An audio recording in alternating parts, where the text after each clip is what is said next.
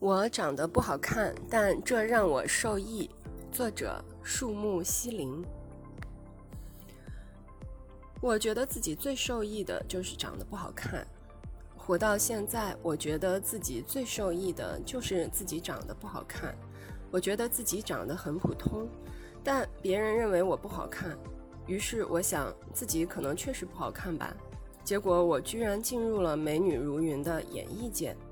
如今我的戏路已经宽起来了，但是在以前，连女佣都是美女在演，所以我很早就认识到了自己长得并不好看。不过也正因为如此，我才可以确信自己没有看错过男人。也就是说，他们跟我判断的一样，选还是不选，那就是自己的缘分了。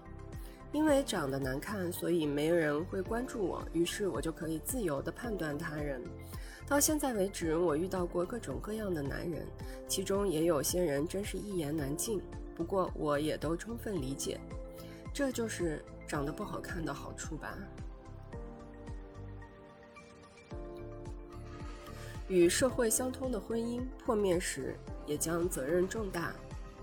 我让女儿举行婚礼，其实就是想让她把自己晒出来，向社会宣誓我们结婚了。这就是仪式中蕴含的意义。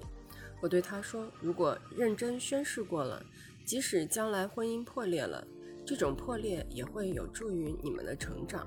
而如果偷偷摸摸的同居，随随便便的登记结婚，最后又离了，这样固然简单省事，但是与社会相通的婚姻一旦破裂，其责任也绝对是重大的。通过承担这种责任，他们可以获得成长。”认真的受伤，认真的服输。所谓活着，其实也就是穿过各种各样的地方，最终进入墓穴而已。不管你怎么做，结果都是一样的。到时候只能接受。在这人生路上，不管是结婚、分手还是工作，如果能够认真的受伤，认真的服输，那么这些都将使自己不断完善，并且心胸更加宽广。